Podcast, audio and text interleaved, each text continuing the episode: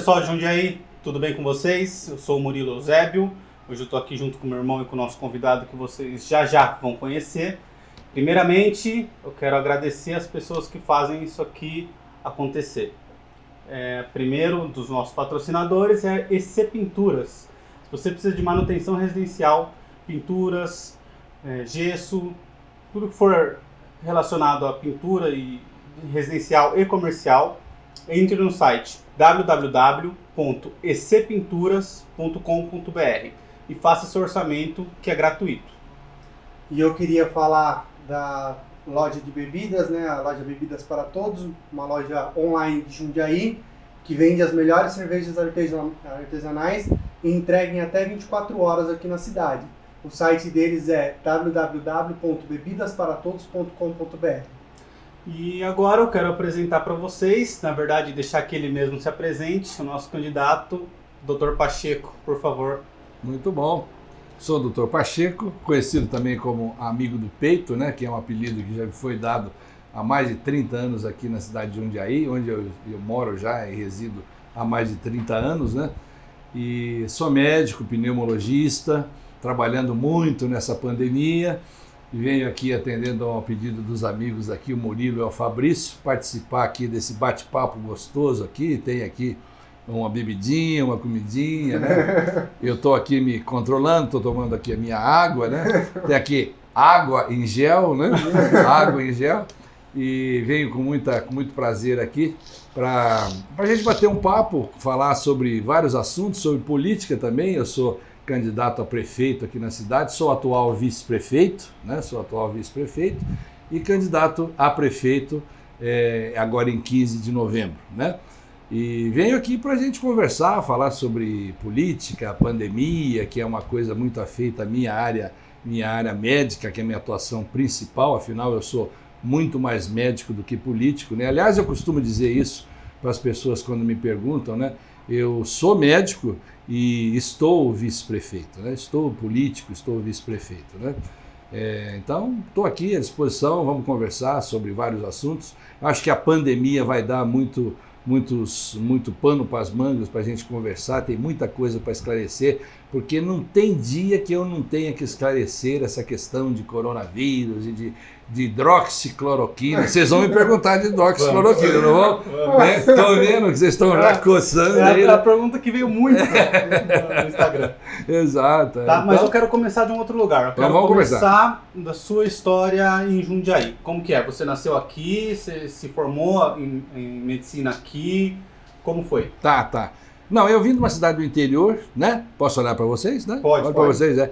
Eu vim de uma cidade do interior, São Simão, né? São Muita Simão. saudade. São Simão. São Simão é uma cidade pequena, assim, do porte de Jarinu, Tá? que é perto de Ribeirão Preto, né? Cidade pequena, é, e meu pai era um é, é, era contador, mas meu pai é vivo ainda, tem 90 anos de idade, é Nossa, vivo legal, até legal. hoje, é. Então eu vim oriundo lá do interior. Minha mãe era professora rural, né? Hoje já não é mais viva, é falecida. E eu sou oriundo assim de uma cidade que é uma cidade de agricultores, uma cidade eh, de, de cana-de-açúcar. eh, e como todo jovem, quando você chega aos 18, 19 anos numa cidade do interior, você tem que sair para buscar emprego fora, de, fora da cidade. Uhum. Né? E foi assim também o meu, o meu trajeto. Terminei colegial, fiz técnico em contabilidade, prestei um concurso para o antigo Banespa, Uhum. Banespa, né? Banco do Estado de São Uhum. Paulo, hoje é o Santander. E então eu tive lá toda a minha infância, minha juventude, né? E naquele momento, né, eu passei por, pela Revolução de 64. Na Revolução de 64, isso é muito curioso, né? Eu, eu- eu quero contar essa história. Na Revolução de 64, eu tinha 10 anos de idade. 10 anos. Eu nasci em 54. Durante a Revolução de 64, eu, eu via, eu via meu pai falar, né? Que a, questão. E sumia gente. Não lá, não, na minha cidade não sumiu ninguém. Uma Hum. cidade pequena, interiorana, né, de agricultores, né, que vivia de, da agricultura, vivia também da, da pecuária, né, da coleta de leite. Minha mãe era uma professora rural, ela ia dar aula na- nas escolas rurais, ela ia num caminhão de leite, né, que percorria todas as fazendas para fazer a coleta de leite e trazia para um posto da Nestlé, né? que fazia ali então o tratamento do leite, né? fazia pasteurização do leite, depois mandava para um entreposto maior da Nestlé, tinha um entreposto pequeno hum, da Nestlé na minha, na minha, só para colher o leite. Minha mãe pegava o caminhão do leite, pegava carona no caminhão do leite para ir dar aula nas fazendas, né? E então eu, eu vivi aquele momento da Revolução de 64 quando eu era menino. Meu pai era professor naquela época, professor de contabilidade, eu era contabilista e meu pai era professor de contabilidade, né? E então a gente via e ouvia falar, e via na televisão que sumia gente, que havia os é, o, o é, como é que se diz, o, o, comunista, os comunistas e tal, e a gente não tinha ideia do que fosse aquilo tudo, uhum, né? Uhum. E depois é, eu fui crescendo e, e havia então o regime, o regime militar, mas eu não estava absolutamente preocupado com aquilo, né? Eu era estudante, fui crescendo num ambiente assim, eu gostava de música, aprendi a tocar violão e bateria, que sempre foi o meu, meu hobby de tocar bateria. É, legal, é verdade, até hoje eu, eu cultivo um pouco esse hobby de tocar bateria, né? Eu tenho isso no, eu tenho isso no meu. Gosta mais de tocar bateria ou meu sangue? Não, eu gosto mais de bateria. é verdade, eu gosto de tocar bateria, né? E, então aí juntava com os meus amigos músicos e montei a nossa primeira bandinha. Antes de sair, depois de vir para São Paulo em busca de emprego aos 18 anos. Então tinha a, a nossa banda de música, né? Eu tocava bateria e tudo mais. Então eu vivi naquele momento da Revolução de 64, que durou 64, 68, a gente via toda aquela história, eh, assistia pela televisão, né? Mas nós estávamos à margem daquilo tudo. Eu não tinha nenhuma preocupação de ter nenhum envolvimento estudantil com revolução e nada disso. Era uma espécie de uma realidade paralela. É né? paralela, é. Eu, eu queria saber era da minha bandinha de música, estudar, e depois eu prestei o concurso para o Banespa, como eu falei para vocês, uhum. né? Então não tinha nada daquilo de revolucionário, nada disso, de subversivo, né? Aquilo para mim era um mundo paralelo. Eu não, embora ele existisse nas capitais, na grande cidade, existisse em algum lugar do Brasil, mas não na minha cidade pequena, lá em São Simão, né? Não, isso não alcançava São Simão, não alcançava São Simão, uhum. né? Mas assim foi a minha vida na infância, na adolescência, até a juventude e tal. Mas aí a gente tinha que trabalhar, né? Minha família era pobre, então eu saí de São Simão em busca de emprego, prestei um concurso do Banespa, passei no concurso e vim para São Paulo vim para São Paulo para trabalhar no antigo Banespa, né? E fiquei no, no Banespa e, fiquei imaginando, eu falei, caramba, é, mas será que essa é mesmo a minha, a minha, a minha vocação, né, de ser, é, de ser bancário? Mas aí aconteceu uma situação na minha vida que foi o que me levou para a medicina. Eu tive um problema de saúde no meu pulmão. Tive um problema de saúde no meu pulmão e eu tive que sofrer uma cirurgia no meu pulmão. Isso você tinha quantos anos? Eu tinha 18 anos. 18 anos. Foi ao mesmo tempo, foi naquele momento, né, naquele momento em que tudo aconteceu na minha vida. E eu então fiz uma cirurgia no meu pulmão e fiquei hospitalizado durante 40 dias e tal. E eu então é, eu vivia, via aquele ambiente hospitalar, a atuação dos médicos, da enfermagem, né? O, o, o, trabalho que, que, que fazia o médico, que fazia a enfermagem, como era o ambiente hospitalar. E aquilo me, me trouxe um, um, uma. É, como é que eu posso dizer? Me, me criou um, um, amor à primeira vista. Foi uma paixão, um amor à primeira vista pela atuação médica. Né? E eu tive um grande, um grande estímulo, então, para estudar e buscar a profissão de médico. E aí você decidiu ser médico, Sim. depois que você Sim. melhorou, você já foi fazer a faculdade de medicina? Não, aí então o que, que eu fiz? Eu comecei a fazer o cursinho enquanto eu era bancário. Eu era bancário, eu era bancário. Como isso aconteceu lá em São Paulo, isso aconteceu em São Paulo. Eu pedi transferência para Ribeirão Preto, continuei trabalhando no, no Banespa, né? Aí eu entrei, é, é, eu, eu estudava, fazia o cursinho à noite, trabalhava no Banespa durante o dia, prestei o concurso de medicina da Escola de Medicina, entrei na Faculdade de Medicina de Campinas, né? Aí eu pedi outra vez transferência no banco. O banco foi um, um, não é uma mãe, mas foi um pai na minha vida, porque o, o Banespa me, me, me, proporcionou que eu pudesse trabalhar durante o dia, durante a noite, durante a noite, aí porque inverteu, né? Enquanto eu fazia o cursinho, eu trabalhava de dia, trabalhava, eu estudava de noite, né? Estudava de noite. Quando eu entrei na faculdade, eu pedi transferência e eu trabalhava de noite e estudava de dia. E isso foi até o quarto ano de medicina. Fiquei cinco anos. Você fala trabalhar, você já trabalhava no Banespa. No... Ah, tá, no Banespa. No Banespa. Foi um pai na minha vida. Foi um pai. Eu fui bancário até o quarto ano de medicina. E aí eu estudava em Campinas, na Pontifícia Universidade Católica de Campinas. Eu trabalhava durante a noite na compensação noturna e estudei medicina durante o dia. Até o quarto ano de medicina. Naquele tempo, é, nós podíamos fazer estágios remunerados. Então, a partir do quarto ano, né, nós fazíamos estágios remunerados. Então, a gente começava a ganhar já alguma coisa a partir do quarto ano. Hoje em dia não pode. Não pode? Não. Hoje em dia você não pode fazer estágio remunerado enquanto você não se forma. Ah, é, não, não, hoje não pode. Hoje você só pode ter remuneração depois de formado. Uhum. Mas Essa isso é uma exclusividade da medicina. há, né? é, há 35 anos atrás, você, nós podíamos fazer isso, né? Você podia ter um estágio com remuneração e eu comecei a fazer isso a partir do quinto ano de medicina. Então eu trabalhei até o quarto ano no, no Banespa, hoje Santander. E quando eu entrei no quinto ano, eu então saí do banco, pedi, pedi eh, exoneração do banco, demissão do banco e comecei a fazer estágio remunerado, já começava, eu já comecei a ganhar com, como médico, né, fazendo estágio e trabalhei então quinto, sexto ano e aí eu já comecei a me virar como médico. Foi assim a minha vida. Mas e o curioso foi assim, bom, mas, é, mas aí você estava em Campinas, sim, É, estava em eu ia Campinas. E aí, e, aí- e aí como é que apareceu o Jundiaí na sua vida, né? É, é, Jundiaí apareceu na minha vida quando eu vim fazer um plantão aqui em Jundiaí no Hospital Maternidade. Eu vim fazer um plantão. Eu estava no sexto ano de medicina. Que ano era isso? Isso foi em 1981, que foi o ano que eu me formei. 1981, né? Foi o ano que eu me formei.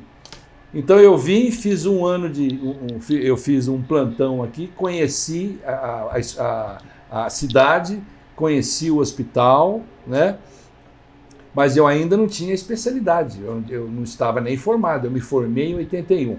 Aí eu ainda fui, voltei para Ribeirão Preto para fazer a especialidade, que é pneumologia e cirurgia de tórax, eu sou cirurgião formado, né? Voltei para Por isso, Ribeirão. amigo do peito. Não, por isso amigo do peito.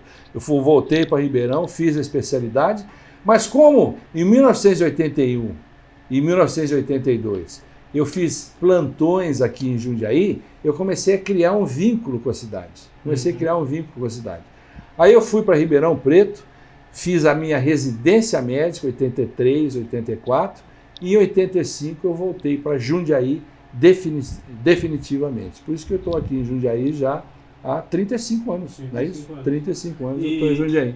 E você era famoso já faz muito tempo. Quando você veio pra cá, você já tinha um nome reconhecido aqui na cidade? Como que era isso? Não, não, isso, isso é porque eu estou há 35 anos aqui, né? Há 35 anos você acaba eh, trabalhando muito e atendendo muita gente, conhecendo muita gente, né? Então, você acaba sendo conhecido, né? Porque por conta do tempo, né? Não não vê nada por acaso, né? As coisas acontecem por conta do tempo que, que a gente trabalha aqui, né, Murilo? 35 anos de atividade. Prestei o concurso da prefeitura, fui médico da prefeitura, trabalhei 20 anos pela prefeitura, né, como pneumologista da prefeitura, né? Aí o que aconteceu? Eu prestei um concurso da prefeitura, concurso de médico da prefeitura. Fui aprovado e comecei a trabalhar então também pela prefeitura, né? Comecei a trabalhar pela prefeitura. Então eu tinha a prefeitura, montei meu consultório aqui, trabalhava no Hospital Maternidade, foi minha porta de entrada em Jundiaí, trabalhei no Hospital São Vicente, trabalhei no Hospital Paulo Sacramento, trabalhei no Santa Elisa, na antiga Casa de Saúde, trabalhei no Santa Rita, que hoje é o HU, né, Hospital Uhum. Universitário. Trabalhei, eu trabalhei em todos os hospitais de Jundiaí, né, todos os hospitais, trabalhei em todos, literalmente em todos os hospitais de Jundiaí. E, e pelo fato de ter trabalhado pela, por todos os hospitais de Jundiaí, é que a gente acabou ficando conhecido por todo, por todo mundo, por toda a equipe médica, pelos médicos, pela, pelas equipes de enfermagem, pelo, pelos hospitais, enfim, na, na, no, no, grupo de saúde da cidade eu acabei ficando conhecido, mas especialmente pela população de Jundiaí, que eu atendi muito, trabalhei bastante, atendi muita gente, operei muita gente, né? Então, o meu conhecimento é pelo fato de eu ter atendido muita gente aqui em uhum. Jundiaí, né? Muita, não posso dizer quantas, quantas pessoas de Jundiaí passaram pelas, é, pelo nosso consultório, pelo nosso, mas o meu cadastro, o meu cadastro de consultório, ele tem 60 mil pessoas. Nossa. 60 mil pessoas daqui de Jundiaí. Né? 60 mil pessoas numa cidade de. 400 quase, mil pessoas. É, né? Está com 450 mais ou menos? 420. 420. 420, é. é. Cara, é, tem, tem bastante gente, gente tem bastante gente. Na realidade, a gente tem até uma história. É, é. Em 94, no ano que eu nasci, ele, é, ele me deu uma balinha. Você vai lembrar disso porque você atendeu muita gente. Ele me deu uma balinha e eu era de colo. E ele chegou pra minha mãe e falou, ai, ah, deu uma balinha pro meu irmão. Quando minha mãe foi ver, eu tava roxa no carrinho. Nossa E ela me levou no hospital. E aí parece que você que avaliou o exame para ver se eu tava com mais alguma coisa ou não. Ah, eu, era, eu, tinha acabado de nascer. Isso, olha, tá vendo? É. Uma das coisas que a gente fazia também era essas endoscopias para tirar corpo estranho que ia para a via respiratória ou para o esôfago. Era muito comum as crianças engasgarem com bala, com moeda que é. ia para o esôfago, ficar parada aqui e tal. Quanta moeda que é. nós não tiramos aqui da, do esôfago de criança, era muito então, comum. Isso era balinha. É. é. porque ele é dois anos mais velho que eu. E aí ele tava comendo uma balinha, ele foi e me deu, na inocência, né? Ah, Vou dar uma balinha pro meu irmão. Era que minha mãe sorte eu tava lá. Falei pra minha mãe. A, a bala desceu. A bala desceu. É. Desceu a bala. A minha mãe tirou, na realidade. Não, ah, ela tirou. tirou. Ah, queria saber se ainda tinha o resto de bala aí. Não, a minha mãe tirou. Ela, ela me virou e me puxou no desespero. E aí eu voltei a respirar, ela me levou no médico e tal. E aí foi você que avaliou o exame. Olha, e foi na maternidade isso? Eu não lembro, você lembra? Eu não vou saber responder isso. Em lugar. É, você é. ela conta essa história. Ela conta essa história. Eu recebi depois de vários, vários anos, eu recebia, é, todo ano eu recebia alguma coisa que você mandava. Um cartãozinho. Um cartãozinho. É, é do cadastro que a gente tem isso, lá. Isso, exatamente. Eu recebia. Oh, Feliz Natal, isso. Feliz aniversário. Tá. É, é, eu recebia Feliz aniversário. Eu recebi é, durante muitos anos. É verdade, é. Moeda era muito comum, viu? Bala era comum, mas a bala geralmente desce, né? Menos a bala soft. Lembra da bala soft? É, a é. soft é a molinha ou a dura? Não, é aquela dura, é, redonda, que, um que, que parece uma moeda. Aquela é terrível, aquela é perigosa que ela para aqui e a pessoa fica sufocada, a criança fica sufocada. Com moeda? Só. Fica pondo moeda, né? Criança, põe na boca, né? criança põe na é, boca. É, põe na boca. Como a criança taca a moeda? E para aqui, e a moeda para aqui, ó. Ela não desce, não desce. para aqui e tal. E você tira um raio-x, a moeda ela é, ela é opaca, né? Tira o raio-x, fica aquela redonda aqui. Né? Aí você tem que ir com o aparelho e tirar, né? Nossa, quanta moeda no tiramos. Muita moeda, muita moeda. Faz endoscopia e tira moeda. É. Essa era uma das coisas que a gente fazia aqui, né? Muito, fizemos muito, tira muita moeda. E geralmente de criança, né? Adulto menos, né? Adulto não era o corpo estranho mais comum de adulto. Então. Mas tinha uma, muita história curiosa, muita história curiosa. Sabe esses copinhos de plástico? De... copinho plástico, de copinho festinha. De, de festinha e tal. De refrigerante. Refrigerante ah. e tal. É muito comum, às vezes, a pessoa pegar o copinho de plástico e ela vai rasgando é ele, padrão. faz que nem um uma, uma margarida, Isso. né? Que nem uma margarida e tal. Aí tinha um cara, um sujeito, estava numa, num bar, estava num bar, e ele pegou um pedacinho daquela, uma pétala daquela, estava com ela na boca. Não. Com ela na boca assim e tal. Receita, né? E chegou um amigo por trás dele e deu um tapa nas costas dele. Ê, Zé, não sei o nome dele, Mané, patuf. Ele assustou e aquele pedacinho de plástico ele aspirou para dentro e quando aspira, Nossa. vai para dentro do bronco. Vai para lá, desce, da traqueia e vai para dentro do bronco. E dá uma tosse do caramba, né? Dá uma tosse, uma crise de tosse terrível, terrível. O cara tem uma sensação de que vai morrer sufocado e não vai morrer sufocado porque é um pedacinho de plástico só. Mas dá uma sensação horrível. Não morre, não mata, não morre, não tem problema nenhum. Mas dá uma crise terrível e tal. E o sujeito foi pro hospital tossindo que nem um maluco e tal. Chama o Pacheco. Aí vamos lá no hospital e tal, e avalia. E como é plástico, não aparece no raio-x. Ah, é? Não, plástico não aparece. Só aparece metal. Uhum. Só metal que aparece no raio-x. Né? sabia. Plástico não aparece. Aí eu falei, o que, que aconteceu o plástico e tal? Não aparece no raio-x. Tem outro exame que aparece, como que é o nome do... O plástico, É, no plástico não aparece no raio-x. Tem, você tem que fazer ultrassom. ultrassom. Ultrassom. Isso. Aí, é, bom, tem que fazer endoscopia. Então você leva para o centro cirúrgico e tal. Você vai com o aparelhinho, que é o broncoscópio, que entra pelo nariz. Entra pelo nariz. Ele é bem flexível, né? Bem flexível. Ele é do calibre assim de uma. mais fino que uma caneta. Mais fino que uma caneta. Flexível, né? Entra pelo nariz, passa aqui pela laringe, né? Que é o nosso pomo do Adão aqui, né? Passa pela laringe, vai anestesiando, né? Você vai anestesiando para tossir menos, né? E à medida que você vai anestesiando, a tosse vai desaparecendo, né? E a pessoa acordada, totalmente acordada. Você dá só uma sedação para ela ficar mais calma, você vai, vai, desce, e aí você vai, vai no bronco direito, vai, desce, vai no bronco direito ou no bronco esquerdo e tal. Geralmente, geralmente, por conta da anatomia, vai para o lado direito, né? Aí você entra no bronco direito e tava lá aquele pedacinho de plástico lá. Conforme ele respirava, subia e descia, subia e descia. E entra com uma pinça bem pequenininha, que ela faz assim, né? Aí você vai e pega a pinça e vem com um pedacinho de plástico assim. Esse é o Sai- nariz? sai- É, sai pelo nariz, bem pequenininho, mas sai pelo nariz. Porque aí a hora que você tira, você sai com o aparelho completo. Entendeu? Uhum. sai com o aparelho completo. Que legal. Isso é muito, isso era muito comum. Tirando muito corpo estranho, muito corpo estranho. Nossa, isso é- era, era o mais comum, né? Era o mais comum. E endoscopia, né? E cirurgia também fizemos muita cirurgia, né? Muita cirurgia de, de câncer, de bronquiectasia e tal, que são doenças e tal, de tuberculose. de- nossa, fizemos, operamos muito e tal. Até há mais ou menos uns 10, 12 anos atrás, quando eu tive um problema no meu olho direito, tive uma coisa que chama degeneração macular, que é uma coisa que acontece depois dos 55, 60 anos, hoje eu tenho 66, em que você perde um pouco da, da visão central. Então esse olho direito meu ficou prejudicado, eu não tenho a visão central. Então não tendo a visão central, você perde a visão de profundidade.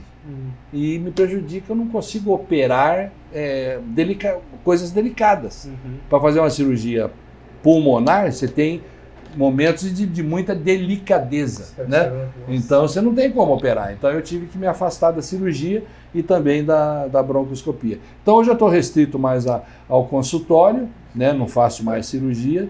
Né?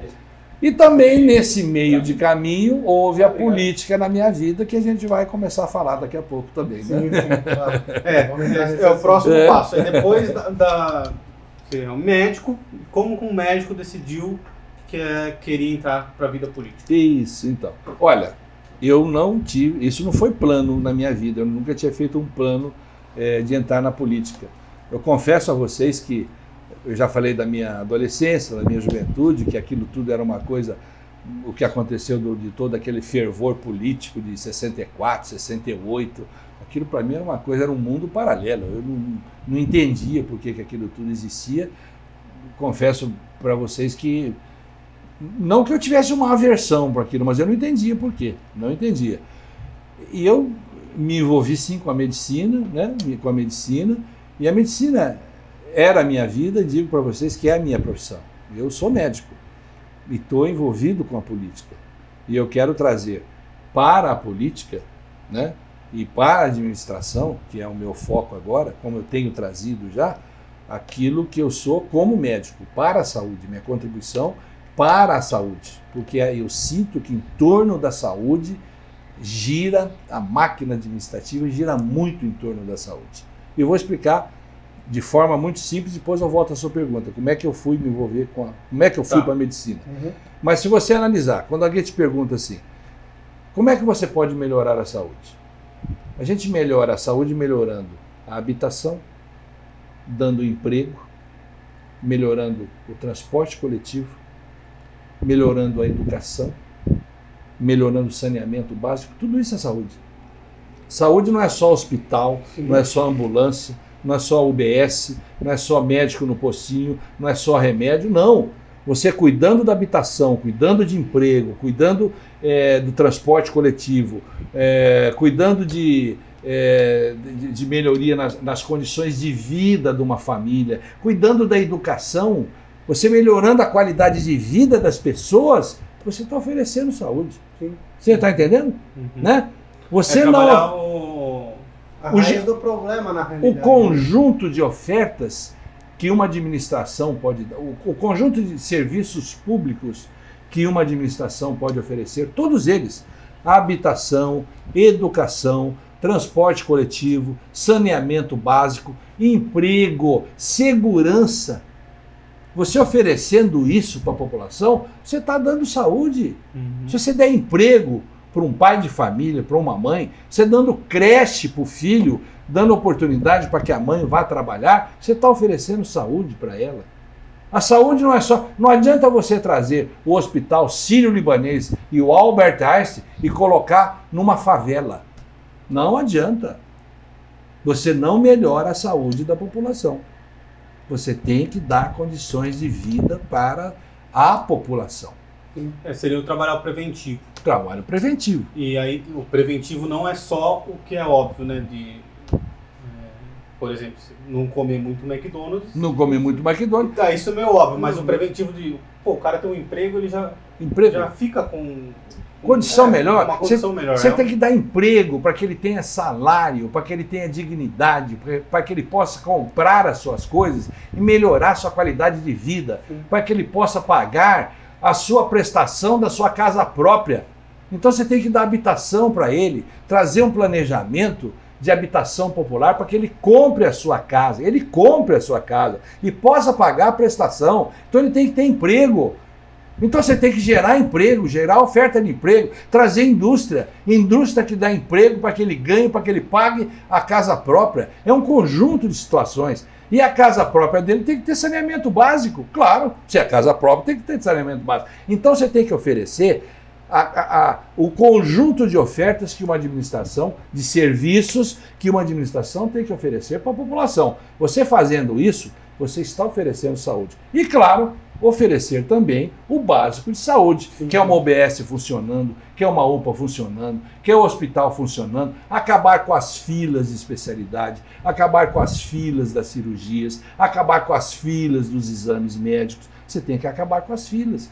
Você não pode ter gente nas filas esperando por uma cirurgia de câncer, por exemplo. Uhum. Senão morre na fila É. antes de ser operado. Você está entendendo? Sim. Então, por isso eu repito uma frase de efeito, que é para você ter um entendimento. Não adianta você trazer um hospital de primeiro mundo numa região de submoradia, que não tenha saneamento básico. Não adianta. Esse hospital não vai resolver o problema de saúde daquela população. É, e é até mais barato você fornecer o saneamento básico para a pessoa do que você ficar tratando as doenças que a falta Geradas de pela falta de saneamento básico. saneamento gera. Exatamente. Ex- exatamente. Olha, uma definição de tuberculose que está num, num livro de tuberculose, um- um um dos, de vários livros de tuberculose é assim: tuberculose é a doença da pobreza. Tuberculose é uma doença da pobreza, da miséria. Por quê? A pessoa vive mal, come mal, não tem condições de saneamento. Numa casa moram 8, 10, 12 pessoas sem saneamento não tem higiene, higiene. Veja bem, cadê minha máscara? Tá aqui, guardada aqui, tá ali, minha máscara. É que nós estamos todos aqui eu, e eu fiz um RT quarentena. e eu fiz um RT-PCR essa semana que eu faço a casa cada 15 dias porque eu, eu todo dia tendo pessoas que vêm me procurar com suspeita de Covid. A cada 15 dias eu faço uma, um RT-PCR que é o, o- aquele do cotonete. Eu faço, eu sou médico, atendo isso. É claro que atendo com, com a minha máscara no consultório. Aqui nós estamos à vontade, vocês também fizeram o exame que vocês me contaram. Então nós estamos à vontade aqui. Mas veja bem uma coisa. É, é, Estava dizendo o quê? Como Pediu. o senhor entrou na política? Como eu entrei na política? Não, não, é a isso não. Tava falando, Tá falando eu aqui. falei que é mais barato você Mais dar barato. o saneamento o pra sane- pessoa o sane- eu falei da tuberculose. Que é a doença da pobreza. a Doença da pobreza. A, a- a pobreza. é, é- não, eu estava falando da, da máscara. Veja bem, as primeiras noções. Hoje nós estamos lavando a mão a todo momento. São as primeiras noções de higiene que os nossos pais nos dão. É isso que eu queria dizer. Uhum. Os nossos pais nos ensinam, quando a gente tem 2, 3, 4, 5 anos de idade, que tem que lavar a mão antes de comer, depois de comer também tem, depois que vai no banheiro tem que lavar as mãos, e agora a máscara também, que é para evitar a contaminação. Eles nos ensinaram assim, quando for tossir, vira o rosto para lá, não tosse perto da outra pessoa. É. Não é verdade? Agora nós estamos, pô, nós estamos voltando à infância, não é verdade? Estamos voltando Educando. e reeducando a população. Isso nós aprendemos quando nós éramos crianças. Agora nós estamos tendo uma reeducação. Uma reeducação. Por conta do que? Do coronavírus. Por conta do coronavírus. Então, essas questões de higiene, de saneamento básico, essas questões sanitárias, é um reaprendizado. Que isso não sai do foco. Né? É um reaprendizado que nós estamos tendo, que nós aprendemos quando nós éramos meninos. Meninos. Lavar as mãos antes de comer, escovar os dentes e não tossir perto dos outros. Isso é básico. Isso é básico. Isso é básico, não é verdade? Sim. Isso é básico. Agora, como é que eu entrei, então, É, Como Para- médico, decidiu. o médico, como é que foi? Eu fui percebendo, Murilo e Fabrício, eu fui percebendo o seguinte, ela foi, a política foi me envolvendo. Eu fui percebendo que eu, eu do lado de cá, como médico, atendendo as pessoas do lado de lá, eu vi exatamente as necessidades que elas tinham.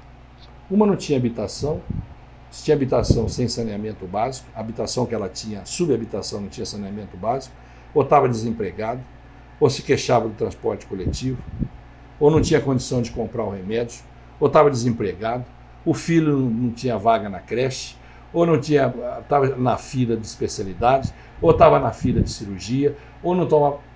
Eu fui percebendo que não adiantava eu fazer a minha a receita, dar para o paciente, era muito limitado. Mesmo que eu prescrevesse um remédio que fazia parte da cesta de medicamentos que faz parte do serviço público que é oferecida pela UBS ou pelos ambulatórios em geral que estão pela cidade. Era pouco, aquilo era pouco, era insuficiente. Quantas vezes eu não via um paciente se queixar, é, agora eu não sei como é que eu vou para casa, porque eu moro lá no Varjão e eu não tenho dinheiro para pegar o ônibus. E como é que eu ficava? Como é que eu ficava? Essa é uma das coisas que me pega. E pega qualquer um. Quantas vezes, né? Quantas vezes eu não vi uma pessoa dizer, doutor, é, eu não tenho dinheiro para comprar esse remédio. Que às vezes era a necessidade de um medicamento que não tinha na cesta, na cesta de medicamentos oferecida pela, pela rede pública. Às vezes havia necessidade. Né? Eu não tenho, eu não tenho dinheiro. E nem era um medicamento muito caro, hein? Ou não era um medicamento nada caro. Mas era um medicamento que não, não fazia parte da cesta, né? Uhum. Oferecida. Eu não tenho esse me- medicamento. Olha, meu marido está desempregado, está doente em casa, e- ou faltava na, na consulta porque não tinha com quem deixar a criança pequena, Esse porque é não outro tinha problema. vaga na creche. Então eu, eu fui percebendo essa, essa dinâmica e eu fui vendo e aquilo e me angustiava no dia a dia, me angustiava no dia a dia. E aí aconteceu, casualmente, uma, uma situação que, que eu conheci o, o, o prefeito Valmor Barbosa Martins, que me convidou, através de um outro colega em comum, um outro médico amigo meu em comum, que me convidou para, para ocupar uma, uma função na prefeitura que era de, de dire- diretor de ações de saúde. Né? Porque esse outro amigo me, me apresentou para o Valmor, ele precisava de alguém para aquela função, e esse amigo, eu conversei com o Valmor, o Valmor gostou, teve um- uma simpatia pela gente, me convidou para ocupar aquela função, e, e eu aceitei o desafio, aceitei o desafio, e coincidentemente, naquele momento, uma, uma comissão da Ponte São João, da Ponte São João, me procurou, procurou a Secretaria de Saúde, pleiteando que fosse reaberto um hospital da Ponte São João, que era um pequeno hospital que havia na Ponte São João, chamado Hospitalzinho da Ponte. Tá, essa comissão é dos moradores. Dos moradores da Ponte Tá. São João. Uma comissão procurou a Secretaria de Saúde. Eu tinha recém assumido o cargo de diretor de ações de saúde. Recém assumido. E uma comissão foi lá com abaixo assinado com 5 mil assinaturas, pleiteando a reabertura do hospital. Só que o hospital era particular e que tinha um convênio com a prefeitura e com o SUS, que antigamente não era nem o SUS, era o INPS. Não era SUS, hoje é SUS, era INPS naquele tempo. E tinha o convênio então com o SUS, para que todo mundo entenda, Uhum. né? E muito bem, e foram lá pleitear porque queriam que abrir, reabrisse o hospital, porque eles perderam o hospital lá, perderam. É, então eu recebi a- aquela comissão e tal, com abaixo assinado, 5 mil assinaturas, lá na Secretaria de Saúde, né, da administração Valmor Barbosa Martins, recebi-os e falei, tá bem, eu vou levar ao conhecimento do prefeito e dou uma resposta para vocês. Levei ao conhecimento do Valmor, Valmor Barbosa Martins, o então prefeito, levei ao conhecimento dele e falei, olha, a população está pedindo a reabertura do hospital. Então ele me questionou, falou, mas como vamos reabrir o hospital? O hospital é particular, né? Eu falei, tem uma solução que nós podemos fazer e vai atender a necessidade daquela população.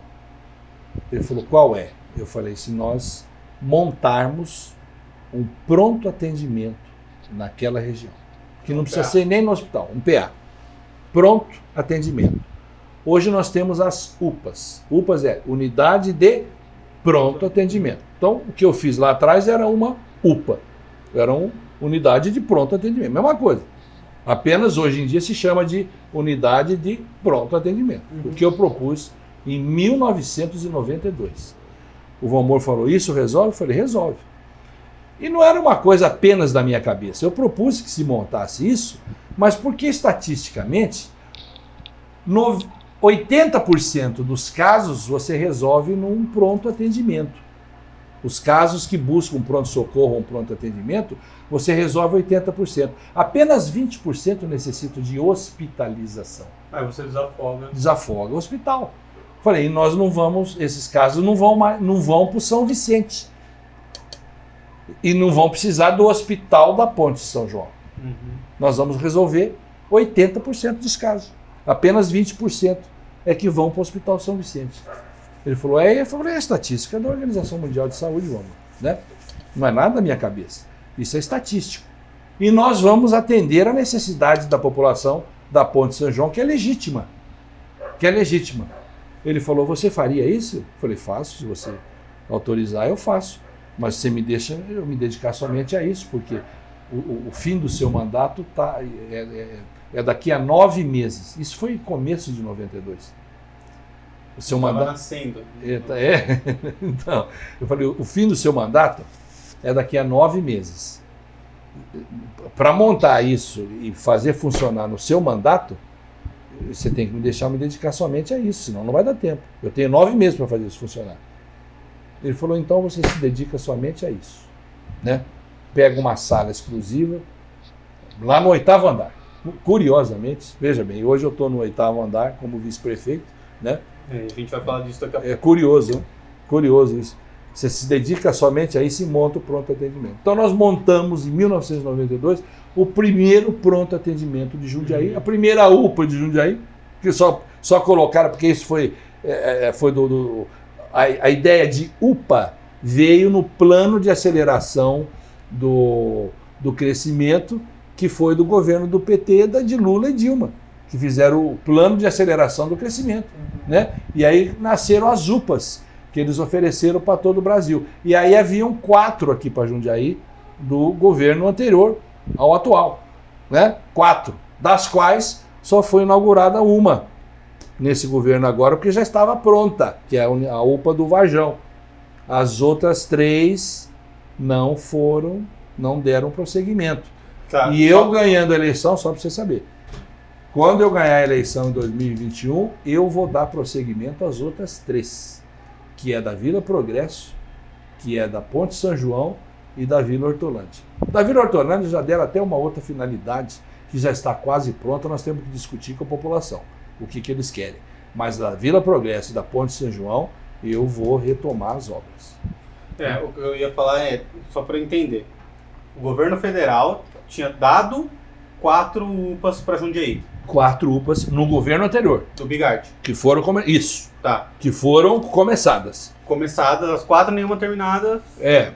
Aí terminou a, da, da a, a UPA do Vetor Oeste, que já estava quase pronta no governo anterior. Aí, Terminamos nesse governo. que é o do Luiz Fernando. Isso, Tá. exatamente. Terminamos nesse governo. Entregamos. É a UPA do Vetor Oeste. As outras três não foram terminadas. Mas o governo federal já custeou isso? O governo federal custeia, custeia o- a construção das UPAs e depois ele dá uma verba, uma verba pequena de, de custeio de manutenção das UPAs. Ele financia a construção. É assim que funciona. O governo federal financia a construção integral. Depois é, ele é, financia a- o, o equipamento para você deixá-la pronta para funcionamento. E aí ele dá uma verba de custeio de funcionamento, de custeio, de, de contratação de pessoal e tudo mais, que é insuficiente para o funcionamento. Por exemplo, a UPA do Vetor Oeste. A verba de custeio da UPA do Vetor Oeste é, é cerca de 200 mil ou 300 mil reais. Só que ela custa para funcionar um milhão e meio por mês. E isso sai dos cofres municipais. Sai dos cofres Uhum. municipais. Mas ainda assim, uma UPA tem que funcionar e eu de- defendo o funcionamento das UPAs porque elas desafogam os hospitais e acaba ficando mais barato o que você resolve nas UPAs do que você trazer um, um paciente para hospitalização. Entendi. É, eu- Então o interesse de. um- Porque assim, desculpa até uma pergunta de, de, de leigo. O, já que o governo federal ele cria toda a obra, ele constrói e deixa pronto, o interesse da prefeitura de não terminar é um valor que ela vai ter que complementar todo mês posterior à Sim, obra. sim, exatamente. é. Eles não, não terminam a obra porque não querem depois ter um, um, um, custo, um custo no custeio. né? Tem um valor de custeio, depois que vai ter um valor de custeio, vai ter uma suplementação no custeio. Essa é a melhor definição, uma suplementação de custeio. Né? Entendi. é, mas aí. Mas é, mas é, é- veja bem, a gente tem que pensar, saúde não é gasto, é Eu também eu ia falar isso investimento. agora. Saúde não é gasto, é investimento. Porque quanto você poupa do hospital? do hospital. Exatamente. Aquilo que você investe na UPA, você poupa no hospital. Entendeu? Quando você tira um paciente de dentro do hospital, fica muito mais barato na UPA do que de dentro do hospital. E você resolve 80% dos casos, como Sim. eu falei para você. Uhum. Entendeu? Que É, não vão para o hospital. Eu não, eu não vou me lembrar onde eu vi isso, mas que tinha um. Não sei nem se é no Brasil isso. Mas era um, um lugar onde o próprio governo dava dinheiro para a população que era é, fisicamente ativa. Então, assim, o cidadão que corria e tal, ele tinha uma maneira de medir e ganhava uma graninha. Assim. Porque é mais barato você fazer isso, incentivar a pessoa fazer um exercício físico, do Sim. que depois você pagar para ela. Sem dúvida. um Você tem que incentivar. Esporte, o, o, o esporte tem que ser incentivado também, que é um mecanismo de você produzir saúde, entendeu? É. Promover a saúde, né? Você incentivando a população ao esporte, você está promovendo também a saúde. Você está evitando que essa pessoa entre nas filas dos ambulatórios, dos hospitais, dos consultórios. Você está tirando essas pessoas das filas dos, dos ambulatórios médicos. Você tem que promover a saúde incentivando a prática do esporte. E essa verba é uma verba que você ganha duas vezes, porque você está investindo tanto em saúde quanto em lazer Sem ao dúvida. mesmo tempo. Exatamente, exatamente. Então, a- o meu passo da, do- do- da medicina para a política foi nesse, desse modo. Eu recebi de um um, convite. num convite do, do ex-prefeito Valmor Barbosa Martins. Né? Tá. E aí nós montamos a UPA, a primeira UPA de Jundiaí, o primeiro pronto atendimento de Jundiaí, e daí para frente eu tive um envolvimento com a política, fui candidato uma vez, depois na segunda vez é, eu ainda não fui eleito, na terceira vez eu fui eleito vereador, depois eu vim para vice-prefeito e hoje sou candidato a prefeito. Foi assim a história. É. Chegamos em, chegamos em 2000, no ano do- é, 2020. Tá, aí eu tenho que te fazer uma pergunta que me fizeram muito no Instagram, que é por que você, como atual vice-prefeito de Jundiaí, saiu candidato a prefeito, sendo que seu atual prefeito também vai sair candidato? Então, assim, é, na cabeça de todo mundo, vocês são aliados e os dois decidiram sair candidatos a prefeito. Muito bem. Olha, nós não somos aliados, por isso que eu sou candidato a prefeito. Tá, né? houve um rompimento entre vocês. Sim, claro, lógico. E isso não foi uma coisa eh, que aconteceu de repente. É uma coisa que foi acontecendo ao longo de quatro anos eh, de mandato de vice-prefeito, né? Porque eh, e, e foi acontecendo meio que naturalmente, né? Da nossa eh, convivência no dia a dia, eu fui percebendo que eh, eu não fazia parte do governo. Essa que é a verdade, né? Eu nunca fui chamado para um palpite nisso nem naquilo. Primeiro havia um compromisso nas, na campanha eleitoral de nós terminarmos as UPAs.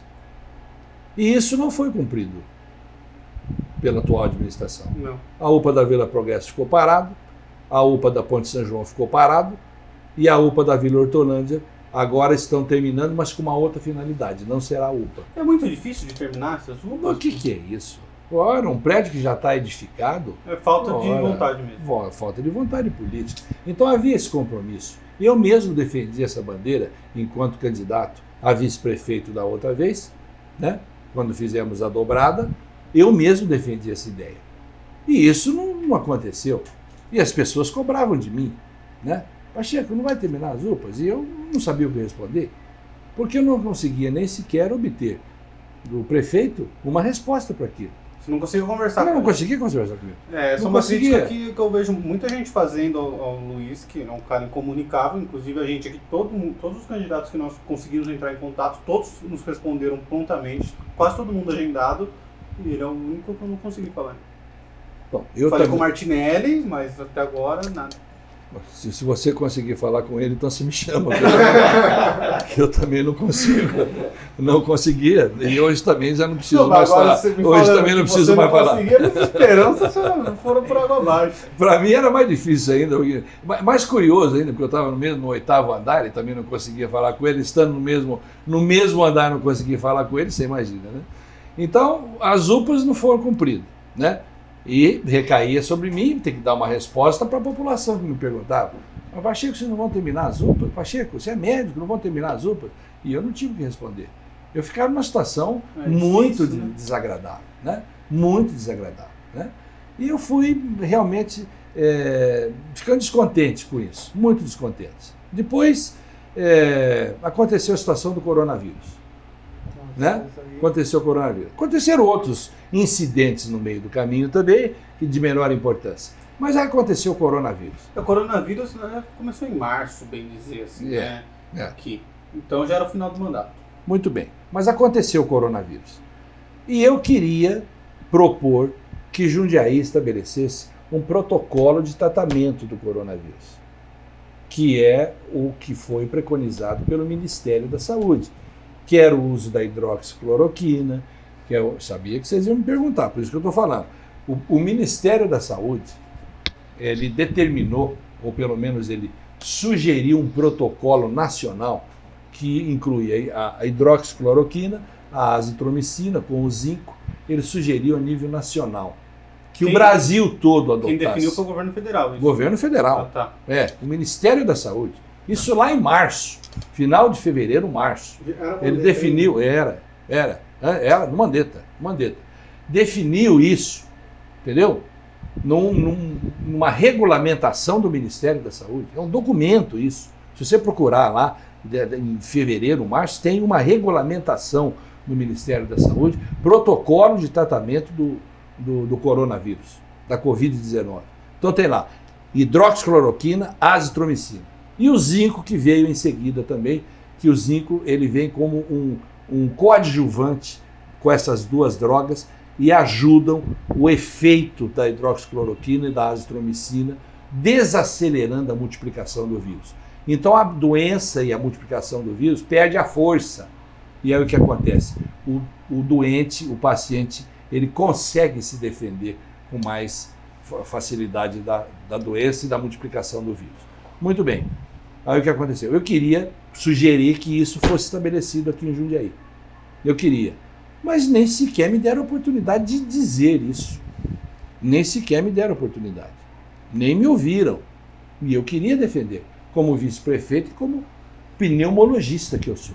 O, o doutor entende que a hidroxicloroquina, entrando nessa polêmica, é, funciona com os tratamentos Sim, senhor, claro. Como a ivermectina também funciona. Sim, senhor. Como é que elas atuam? Atuam fazendo com que o vírus perca a velocidade de multiplicação. O vírus tem uma velocidade de multiplicação é, é, é, muito rápida, Uhum. muito rápida. A hidroxicloroquina faz com que ele perca essa velocidade de multiplicação. Então, a doença perde a velocidade e perde a, a, a, a virulência da doença. Ela arrefece. Entendi. E o nosso sistema imunológico consegue se defender. Uhum. Não vou dizer que a doença ela não se estabeleça, ela até se estabeleça, mas não com a força que ela se estabelece se você não usar remédio nenhum. Então aquela primeira ideia, vá para casa e se isole, não, sem tomar remédio nenhum, não. Aí o vírus toma conta de você. E a hora que você vai para o hospital, você vai direto para UTI. Aí você precisa do respirador. Não, tá errado. É como você querer co- começar a construir uma casa do, teto para baixo. Não. Respirador é a última coisa que você tem que pensar. A primeira coisa se chama tratamento precoce, que é o que eu gostaria que tivesse sido implantado aqui em Jundiaí. E por que, que a OMS estava recomendando? Pois é, mas foi uma burrice. Você viu que depois ela voltou atrás? Voltou atrás e ficou perdida. E desorientou gente no mundo inteiro. Desorientou gente no mundo inteiro. A OMS ficou perdida porque fizeram um trabalho mal feito. Um médico, depois que perdeu a credibilidade, dizendo que a hidroxicloroquina não funcionava e que a, hidroxicloroquina era um medicamento que não tinha nenhum efeito. Não, ele não fez um estudo correto. Não fez. É, porque na verdade assim, eu- você falando agora, eu lembro que a, que a propaganda que vinha pra mim era que a hidroxicloroquina era a cura do, do coronavírus. E agora ouvindo você falar, eu tô entendendo que não era a cura. Não. É um negócio que enfraquece um pouco o vírus, vírus te dá uma Perde a chance. força, isso. Então ela só seria efetiva no comecinho mesmo. No início da doença. Ela funciona no início da doença. Por isso que chama tratamento precoce. Tem que ser na primeira semana de doença. E quanto a isso, daí existe comprovação científica? Sim, científica. existe. Ela funciona e funciona muito Ah, bem. tá. Por isso que em Porto Feliz, não sei se vocês viram a experiência de Porto Feliz, não viram? Não, não. Mas vou dizer para vocês. O prefeito lá é médico. Ele é médico. O que, que ele fez? Ele estabeleceu um protocolo de tratamento precoce em Porto Feliz. E depois isso se alastrou pelo Brasil inteiro. Em Porto Seguro também fizeram o protocolo de tratamento precoce, né? E tiveram um resultado magnífico.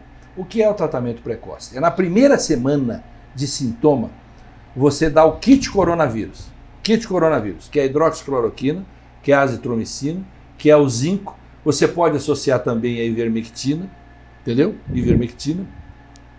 E você dá esse kit para o paciente que tem os sintomas, sintomas, não precisa ter teste nenhum positivo, nenhum. Tem sintoma. Porque tem um, uma, um axioma na medicina, viu, é, Fabrício e Murilo? Que é um axioma. Um axioma é um, um pressuposto médico, Tá. né? basilar, né? um, um pressuposto em medicina, né? que se diz assim: trate o paciente e não o exame. Você está entendendo? Não tô entendendo. Não, você tem que tratar, você tem que tratar o paciente antes do exame.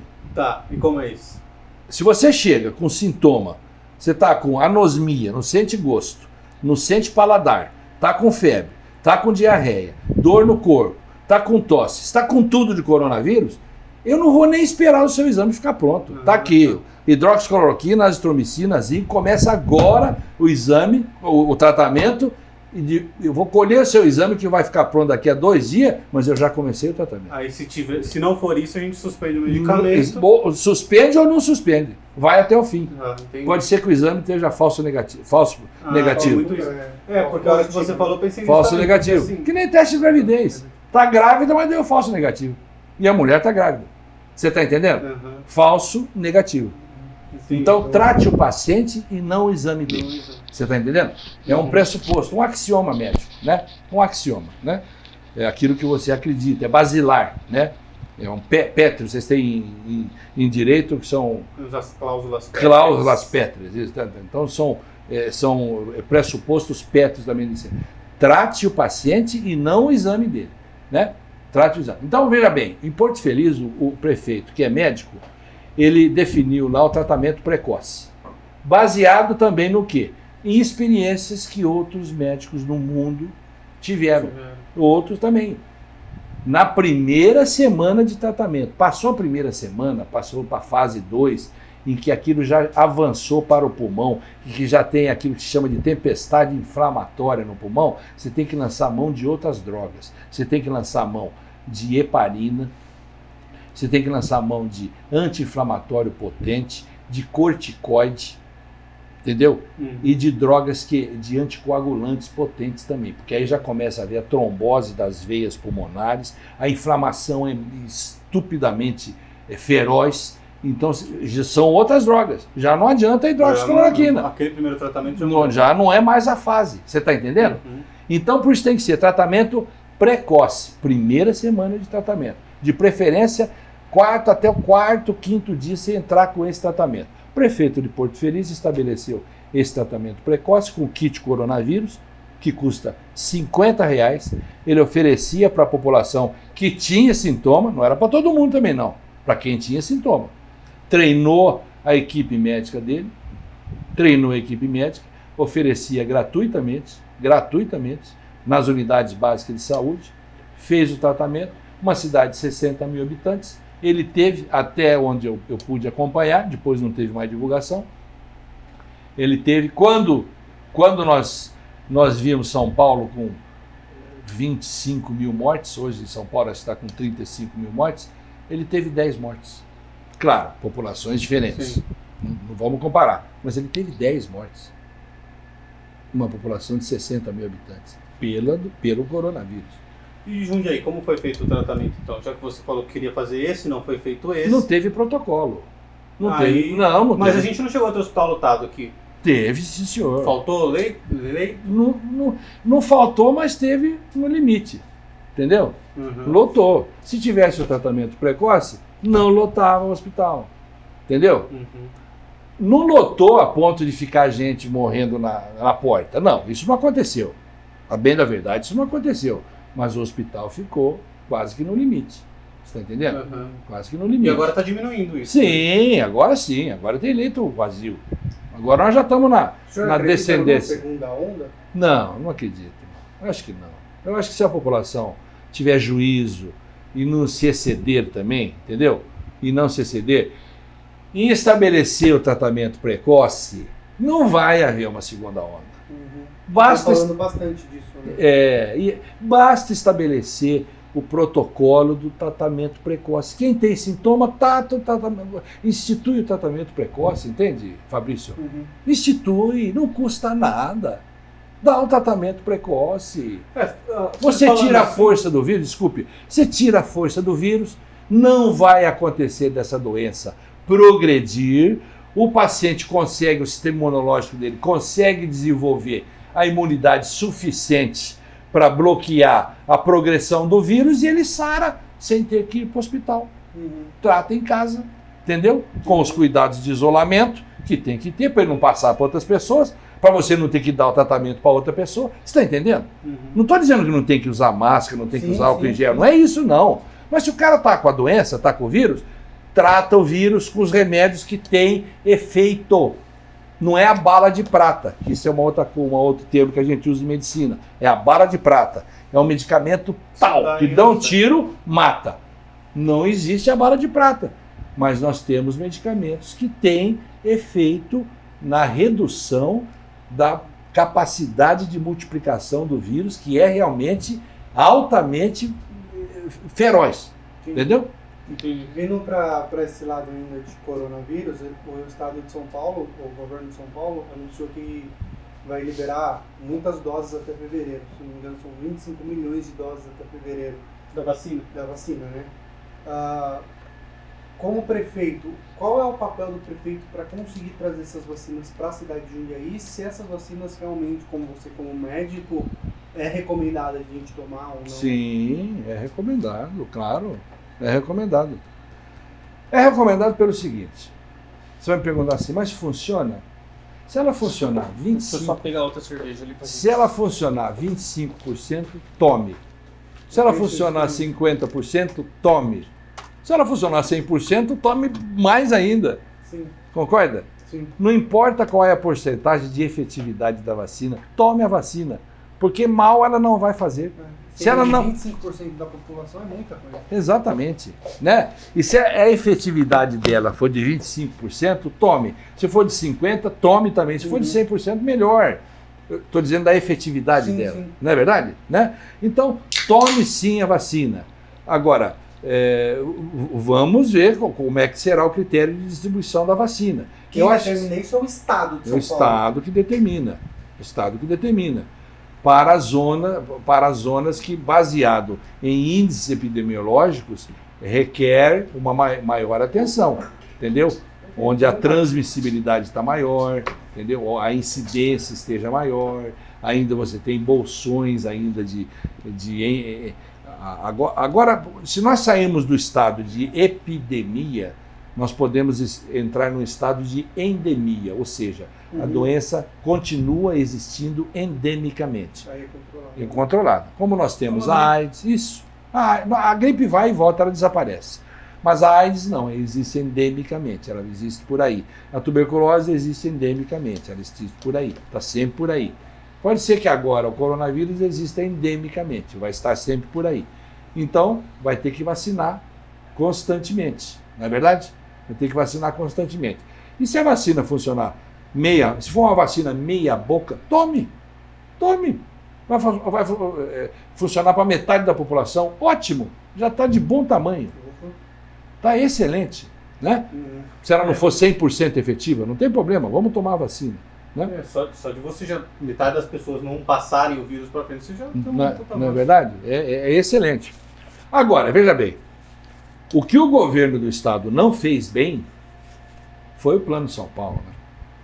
Plano São Foi Paulo confuso, foi né? bom, foi, foi muito é, punitivo demais com os comerciantes e com a indústria também. Condenou a sucumbência, né? condenou a, a, a sucumbência e a falência uma enormidade de empresas, de comércios, comerciantes e, e indústrias. Condenou. Você vê quanta gente faliu, fechou as portas e tal. Eu ouvi outro dia de uma pessoa que, inclusive, me iluminou para mim criar um plano meu, eleito prefeito, um plano meu que eu vou dizer para vocês. Um- uma pessoa que eu atendi no consultório, um comerciante que faliu, fechou as portas, falou: "É, Pacheco, eh, esse plano São Paulo deveria chamar Plano São Pedro, fazendo uma alusão a São Pedro que tem as, as chaves da, da, da porta do céu, né? Porque além de ter morrido muita gente, ele também fez com que morressem muitos comerciantes, morreram eh, eh, economicamente, né? Falindo muita, muitos comerciantes e tal. É, e a gente ainda vai ver o reflexo disso. Né? não vai ver. O e- reflexo financeiro. E baseado nesse reflexo financeiro que nós vamos ver o ano que vem, e ouvindo o que esse comerciante me falou, eu pensei num plano que eu vou implantar o ano que vem, eleito prefeito, que se chama Plano São Dimas. Sabe por que é São Dimas? é, por? Porque Dimas, na crença dos comerciantes, né, é, é tido como o padroeiro dos comerciantes. São Dimas. Dimas é o que ficou do lado de Jesus? Isso, na direita. Exatamente. Né? O padroeiro dos comerciantes. Né? É aquele que diz, não se Você sabe esqueça. explicar por que é o padroeiro dos comerciantes ou não? Não, não sei, é uma crença dele. É? Eu Não, eu não sei É, é. não, eu também não sei não. Não sei não. Por que que é? Mas é, é o padroeiro dos comerciantes, é o protetor dos comerciantes e tal, né? É aquele que que disse para Cristo, né, à beira da morte, né, disse assim: "Não se esqueça de mim quando chegar no paraíso". E Cristo respondeu para ele, né? Estará comigo no paraíso, em breve estará comigo no paraíso. Não se esqueça de mim, Senhor, ele disse: em breve estará comigo no paraíso. E São Dimas, então, é conhecido, é tido como padroeiro dos comerciantes. Então, Eu quero criar o plano, plano São Dimas, eleito prefeito, que prevê uma carência de pagamento de impostos atrasados de seis meses, que o plano São Paulo não previu para ninguém. Isso E, nem, é... e, o, e, o, e a prefeitura aqui, a administração aqui também não previu para ninguém. Tá, isso vai incluir pequenos comércios, é, Qual- qualquer nível de comércio. até as grandes empresas. até as grandes empresas que tenham dívidas com a prefeitura. Tá. Dá uma carência. Claro, escalonado. Vou precisar da minha equipe econômica. O mesmo que o Bolsonaro falou, e com a humildade que ele teve, eu também quero ter. Eu também não sou economista. Uhum. tá? Eu não sou economista. Né? Então quero seguir eh, o exemplo do Bolsonaro. Quero seguir o exemplo do Bolsonaro. Não somente esse. Ele pode ter dado algum mau exemplo, mas ele deu bons exemplos para a gente também. O que ele está fazendo no lá no Nordeste, meu amigo, é para a gente realmente tirar o chapéu para o homem. Ele tem feito lá inaugurações, sem dar muita publicidade, que governos passaram décadas e não fizeram. Mas nesse aspecto eu quero tirar o chapéu para ele. Porque ele falou assim: eu não sou economista. Está aqui o meu economista, que é o Paulo. é, como é que ele chama? Paulo Guedes. Paulo Guedes, está aqui o meu economista que vai falar por mim. E ele deixa o Paulo Guedes falar. Não é verdade? Tá, e aí você tem a sua equipe econômica. Eu quero que minha equipe trabalhar. econômica que vai trabalhar para conceder essas carências. Eu prevejo grosseiramente uma carência de seis meses. Ninguém paga o que está atrasado para se reerguer, entendeu? E depois, a partir do segundo semestre, ter um escalonamento, um parcelamento de dívidas e o que eu puder tirar de juros, de multa, o que eu puder tirar que não implique naquilo que porque você não, Não pode, no perdão da dívida. e em si. perdão que você não pode, né? Tá, é. Para isso, você como advogado, É, Sabe não, que tem- não pode, não acontece, né? é, tem é aquilo que for possível tirar, né? Porque tem uma coisa que é renúncia fiscal que não pode ser feita, é isso? Tem Ah, coisa que eu não pode ser é, feita? tem, tem coisa que você não vai conseguir fazer, mas. Ah, é, é complexo. É complexo. Muito bem. Então a minha equipe econômica, Fabrício e Murilo, a equipe econômica, vocês me ajudem a resolver. O que nós temos que fazer é o seguinte: é resolver o problema desse pessoal para que eles possam ressuscitar, reabrir as portas, entendeu? E não vamos cobrar o que eles não têm condição de pagar. Então vamos dar uma carência. Ninguém paga nada em seis meses. Pô, mas a prefeitura vai ficar. Não importa. Ué, se o Plano São Paulo não previu essa situação, simplesmente fez todo mundo fechar as portas e falir, então agora nós temos que dar uma condição no- com o Plano São Dimas de que esse pessoal tenha condição de reabrir as portas. Principalmente pro micro e pequeno Micro e empreendedor, pequeno né? Esses- empreendedor. Esses caras é, são pessoas que assim, cara, você ficou um mês com, o comércio fechado, você ferrou o cara. Ferrou o cara. Né? O Não é verdade? Jundiaí fechou umas coisas muito históricas, né? Muito- História. E aí, Não é verdade? tem isso também. né? Quantas grandes empresas aí fecharam, grandes comércios fecharam as portas? pô? Não é verdade? Às vezes o cara não era nem tão grande, mas ele era o cara de Jundiaí ali, a história de Jundiaí, ele faz parte da história de Jundiaí. Patrimônio, patrimônio de. Jundiaí, fechando as portas. Não é verdade? Sim. Patrimônio não só histórico, né? patrimônio comercial da cidade, Hum. né? fazia parte da história. Lá Era uma- era um- coisa né, fechada pra alugar. Era uma outra sica de Jundiaí, não é verdade? Uma outra sica de Só que eu Jundiaí. sinto também que as grandes empresas meio que aproveitam um pouco disso, né? Porque você vê que as grandes empresas estão abrindo mais coisas hoje, né?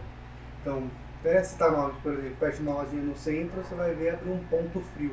O cara é milionário, cara. É, Ele, não- ele sente a crise, mas não igual o pequeno comerciante. é. E aí você desvaloriza esse comércio local, né?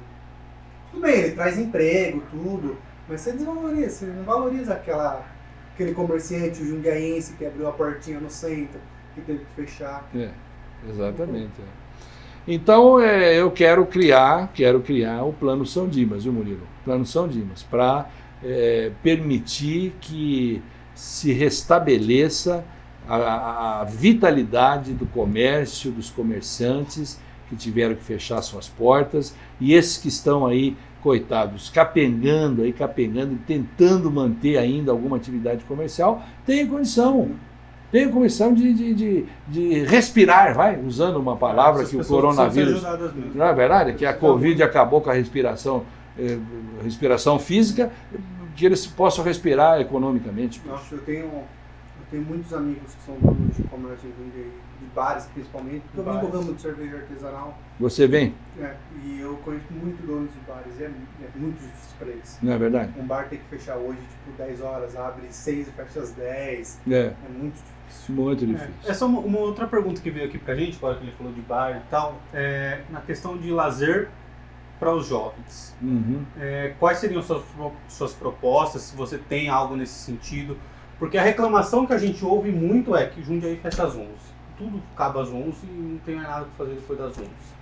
Olha, é, é curioso, você fez uma pergunta engraçada, mas eu vou começar a respondendo sobre o lazer de agora. Eles reabriram os parques agora, né? Não reabriram? Uhum. Né? É, reabriram os parques. De segunda a sexta no horário comercial. Você acha que é lógico? Você acha- trabalhando? Você acha lógico isso? Não tem lógica, não é verdade? Não tem É outro plano São Paulo, né? É um plano São Acho que é um plano São Paulo. Não tem cabimento isso. Do Procon, né? Que tipo assim, É. funciona no horário comercial, mas é Então. horário que eu não posso ir. Então, não tem cabimento. Não tem É. cabimento. E, e os outros órgãos públicos deveriam ficar abertos até mais tarde. Sem dúvida. Olha, eu acho que para os jovens, não somente para os jovens, eu acho que tem. Os, os centros esportivos, por exemplo, precisam ser revitalizados. Nós temos que investir nesses mais de 15 centros esportivos que nós temos aí. Temos que investir, torná-los é, utilizáveis pelos jovens, não, não dificultar a utilização de centros esportivos, entendeu? De domingo a domingo. Nós temos que permitir que o nosso futebol amador, você não imagina, não sei o quanto que você acompanha, Murilo e Fabrício, no nosso futebol amador. Nosso futebol amador morreu, cara. Morreu. Então o profissional morreu já. O, e, o, profissional também. E o- ah, não, mas é o nosso, o nosso futebol amador, entendeu? Que custa muito menos do que o profissional. Uhum. Então, o profissional custa mais caro, não é verdade? Sim. Agora, o nosso amador custa menos porque nós temos nossos centros esportivos que é oferecido para a disputa do nosso, do nosso futebol amador. É muito mais barato. Morreu, cara, porque a prefeitura não teve o cuidado de cuidar do nosso futebol amador. E não é tão Que- complexo assim. Nada disso, tem mais de Gente, tem coisas 50. boas Aqui na Adolfo tem um puta campo. Não, Puta, precisa de não só lá, o Vídeo Bueno, todos esses, esse centro esportivo nosso, morreu o nosso futebol amador de Jundiaí. Nós temos mais de 50 equipes amadoras de Jundiaí. Mais de 50. Ah, eu não sabia que É, pois é, a gente não imagina. A gente não imagina. Tem mais de 50 equipes amadoras que estão esperando que alguém olhe por elas. Sabe E o... o- legal de fazer isso aqui? Que todo programa a gente descobre alguma coisa sobre Jundiaí que a gente não sabia. Não é verdade? Agora você falou do profissional, do paulista. Você acha que Jundiaí, não estou dizendo agora em 2021, eu não sei como, mas a gente vai ter que descobrir um jeito. Você acha que Jundiaí, com o parque industrial que tem, a sétima economia do Estado, a 18ª do país, não tem condição, não tem condição de você juntar meia dúzia de empresas dinheiro. Para ajudar o Paulista Futebol Clube? Ora, por favor, Bragança tem uma equipe. Bragança tem, Itu tem uma equipe na divisão especial. Campinas não vou nem dizer, porque Campinas é uma megalópole, uma metrópole, né? Uhum. Mas Bragança tem, Itu tem, Mirassol tem uma equipe. Mirassol é uma cidade de quanto? 80 mil habitantes? 100 mil habitantes? Eu, eu não tenho ideia, mas é bem menor que Jundiaí. E Jundiaí perde o Paulista Futebol Clube, que hoje está na quarta, terceira para quarta divisão. Já foi campeão da Copa do Brasil. Copa do Brasil. Copa do Brasil. Bra- O Paulista foi campeão da Copa do Brasil e nós não conseguimos juntar, juntar aí cinco ou seis grandes indústrias de Jundiaí. Um- Uma cidade que tem a Coca-Cola, que tem a Ambev, que tem a Plascar, que tem tanto. Estou citando, hein? Não estou dizendo que são essas. Pode, pode de ser essas, mas tem tantas outras. Juntar uma, indústrias desse porte para ajudar a equipe do Paulista a se re- reerguer também, né? Mas vamos começar com o esporte amador, que, que, que mobiliza num final de semana mais de 1.200 pessoas. Sim. Num final de semana, mais de 1.200 pessoas juntando os atletas e suas famílias. Olha só, não é verdade? Verdade. Então, O que eu, o que eu sinto muito, é, principalmente dessa, dessa gestão, eu sinto muito na gestão do PSDB, é a falta de, de vontade de fazer culturas para a periferia, por exemplo, como grafite. E Jundiaí é muito forte nisso, apesar de Forte. não parecer, né? É, grafite, movimento geek, né? Que os movimentos nerds, essas pessoas que gostam de vestir de anime e tal. E a gente tem um puta parque, o Parque da Uva ali, né? Você não acha que Ocupar mais esses ocupar, espaços. fazer evento pra essa galera, vamos fazer um evento geek, chama o pessoal do de geek de Jundiaí, o pessoal do grafite de Jundiaí, a gente vai ceder o Parque da Uva pra vocês. Sem Façam um dúvida. evento, Faça. trazem evento. músicos locais da cidade, tem várias bandas em Jundiaí, pra fazer show, fazer. Cara, não precisa investir tanto assim. mas- Fabrício, Não, e eu- Você movimenta um dinheiro, né, cara? Dá lucro essas coisas. Sim, Fabrício, e- e não somente nesses espaços eh, já consagrados, já conhecidos, você levar também para a periferia. Às vezes, o, o que, o que a periferia quer, sabe o que eles querem, às vezes, na periferia? Eles querem um palco, que a prefeitura tem, eles querem um, um equipamento de som, que a prefeitura tem, e um equipamento de iluminação. Exatamente. E o trânsito para isolar uma rua, sabe? Uhum. Segurança que a prefeitura tem, banheiro químico que a prefeitura tem. E você leva na periferia. Você pode fazer isso na periferia, Sim. isoladamente. Entendeu? Uhum. Itinerante, itinerantemente. Outro fazer também no Parque da Uva, sim. entendeu? Terminar a Sala Glória Rocha. Já Ah, faz é seis anos é parado. gente, Seis a gente anos lamenta parado. muito isso porque nós dois trabalhamos no Teatro Politiano. Um lugar maravilhoso. Conhecemos o Glória Rocha, inclusive eu já trabalhei no É, Glória Rocha em algumas peças. no- Né? E, cara, sensacional aquele, aquele teatro lá. E precisava. Tem que acabar. Tá parado por quê? Não é verdade? Falta de Não, vontade porque se você parar pra pensar, o Parque da Uva é um espaço perdido, né? Perdido. A gente tem um evento, que shows uma vez, talvez duas por ano, acho que é uma vez por ano. Com aqueles pavilhões todos é, e lá. depois? Verdade. Tem a festa da uva, tem, Tem que ano, ocupar, e depois. ocupar os espaços. Sabe, podia ter, não todo final de semana, mas podia ter algumas coisas ali, sabe, mais eventos. Que tá lá. Não, não tô falando Já de tá investir, pronto. exatamente, criar coisas. Já está Tá pronto, lá. já está pronto, é verdade. Ocupar, Ocupar. ocupar os espaços, é verdade, com a cultura e trazer, tra- trazer a periferia para dentro. Sim, É também. isso mesmo, é isso mesmo, tem razão. Com os artistas locais, permitir que eles ocupem os espaços que nós temos. Facilitar essa É, comunicação. facilitar, facilitar, é verdade. Boa ideia, boa ideia. É, porque precisa. Porque é, eu lembro até um tempo atrás, a galera mais jovem, pelo menos, se reunia ali no Paço Municipal, né? E aí teve problemas. E, e é sempre assim, né? Quando o jovem ele, de Jundiaí ele se começam a se reunir em algum lugar, é, muito rápido as coisas é, são tiradas de lá. Ficam proibidas. ficam proibidas. No passo municipal eu não via problema nenhum, porque eu cheguei lá uma ou duas vezes, e das duas vezes que eu fui, não teve problema nenhum. Tinha gente com som lá, mas não, não tinha ninguém que mora ali perto de onde estava. E ainda assim, a polícia ia lá e tirava a molecada de lá. É, Tem alguma solução para essas pessoas que querem curtir uma, a vida noturna de Jundiaí? Porque me parece que assim, Jundiaí é uma cidade muito de, de coxinha, assim, cara. É. Ninguém gosta, ninguém quer, então não faz. Né? Proíbe, né? É, É mais fácil dizer não, né? é. Não é verdade? Ah, uma das coisas que é exemplo, né, que o Samuel mesmo falou pra gente, né, é as praças ter grade. Praça de Jundiaí ter grade, É fechar. mesmo, é verdade. É, ele falou, É né? proibido utilizar, né? É, É chega um certo horário, o cara vai lá e fecha a praça. Eu acho que eu acho que a gente tem que criar. eu- na minha apresentação do meu plano de governo eh, tem uma mensagem minha em que eu digo, vocês vão ter oportunidade de ver, porque nós estamos terminando agora a impressão do plano de governo e nós vamos distribuir pela cidade, né? Mas tem uma uma mensagem minha curta em que eu digo assim, nós é é proibido no, no meu no meu governo vai ser proibido dizer não. Sabe? Proibido dizer não. Não, por exemplo, a, a esse tipo de situação que os jovens querem ocupar. Não para ocupar uma praça. Não para uma pessoa que procura a prefeitura e quer ser atendida e o prefeito não atende. É proibido dizer não. Vamos atender. Nós temos dois ouvidos e uma boca. Ouvir mais, falar menos e atender com celeridade as necessidades que são das outras pessoas. Nós tivemos um ano de muita privação, muita privação. As pessoas não aguentam mais. Elas querem ser ouvidas, elas precisam ser atendidas. Então nós temos que humanizar o atendimento em todos os níveis. E digo para você o seguinte, que a área de saúde como um todo, como um todo, deu um exemplo de atendimento nesse momento. Deu, deu um exemplo. A área de saúde. Porque o que fizeram o atendimento que deram esses hospitais, eu vou dizer uma coisa para você, foi realmente alguma coisa invejável. São Vicente, Casa de Saúde, as unidades sentinelas, nós não, não temos direito de dar, fazer uma crítica Uhum. em termos de atendimento. Por que não fazer isso sempre?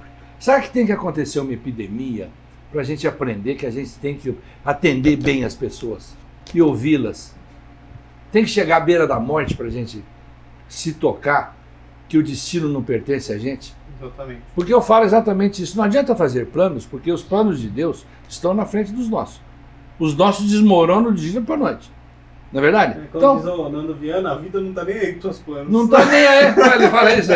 Não, dá- não adianta a gente fazer planos. Não, o meu plano está aqui, eu termino assim. Então voltemos aos nossos planos, porque a gente não sabe que os planos tem para o ano que vem. Vamos, vamos para os nossos planos aqui. A cidade está em construção, em constante construção. Sim. Então vamos arregaçar as mangas, mas vamos ouvir as pessoas, vamos atendê-las bem. É proibido dizer não, vamos ouvi-las. Isso é importante. Vamos acolhê-las. A palavra do meu governo será acolhimento. Eu acho que falta muito isso. Um Acolhimento. para a prefeitura, tipo, é muito difícil você chegar, você ter acesso. Não fala ter acesso também no seu gabinete toda hora, alguém quer falar. É, claro, tá certo. não. Tem um limite, Mas assim, lógico. cara, o cara Alguém quer tem que fazer, atender. Exatamente, o cara quer fazer um evento de grafite na cidade. Cara, ele vai lá na prefeitura, tem uma pessoa que vai viabilizar isso pra ele. Viabilizar. Ó, aonde você quer, não dá. Vê Mas agenda, aqui, aqui a gente dá. vai conseguir. Vê a agenda, Exatamente. viabiliza, põe banheiro químico, põe os cavaletes, chama o trânsito, isola, põe os agentes de trânsito. Pronto, dá segurança para o cara. Conversa. Nós temos pessoal para isso. Nós temos pessoal para isso. Por que não fazer? Não é verdade? Você está tá dando ocupação para esses jovens. Ocupação. Não é verdade? Uhum. Ocupação. E permitindo que eles desenvolvam as suas potencialidades. Desenvolvam suas Sim, potencialidades. Senão, se você não der oportunidade para desenvolver, não é verdade? Você tem que dar oportunidade para desenvolver as potencialidades. Né? E Pacheco, já encaminhando para o fim aqui, é, eu queria que você falasse um pouco sobre uma das suas propostas, que era o de, de diminuir né, a, a quantidade de cargos comissionados. Né, Sim. E eu queria também que você contasse uma história que eu ouvi, que é sobre terem tomado o seu cargo Meu- rapaz meu- que ajudava lá. No meu único cargo. Verdade. Eu preconizo o seguinte: nós temos que enxugar a máquina pública. Enxugamento da máquina pública.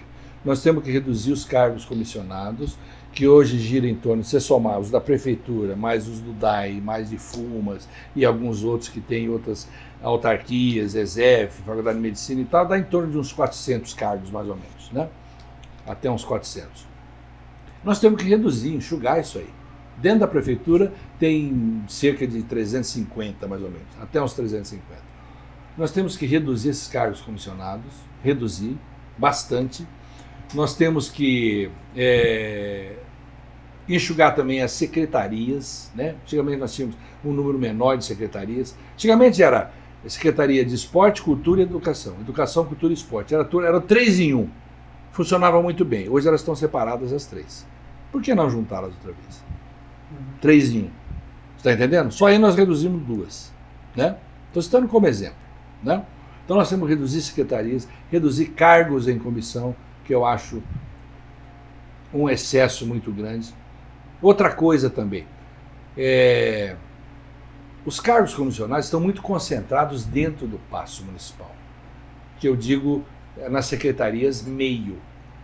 Temos secretarias meio, que estão dentro do passo, que, estão, que têm menos contato com o cidadão, e as secretarias fim, que estão na ponta do sistema, que tem muito contato com o cidadão. Então, por exemplo, saúde, esporte, educação, segurança, são secretarias fim, que têm contato com o cidadão. Não é isso? Saúde, muito contato com o cidadão, esporte, muito contato com o cidadão, educação, muito contato, segurança, muito contato com o cidadão, não é isso? Uhum. E as secretarias meio, que estão dentro do passo, que têm menos contato com o cidadão. Negócios jurídicos, casa civil, é, economia, finanças, né? É, negócio jurídico, economia, é, finanças, é, comunicação, tem menos contato. A comunicação tem contato, mas o contato através dos veículos de comunicação.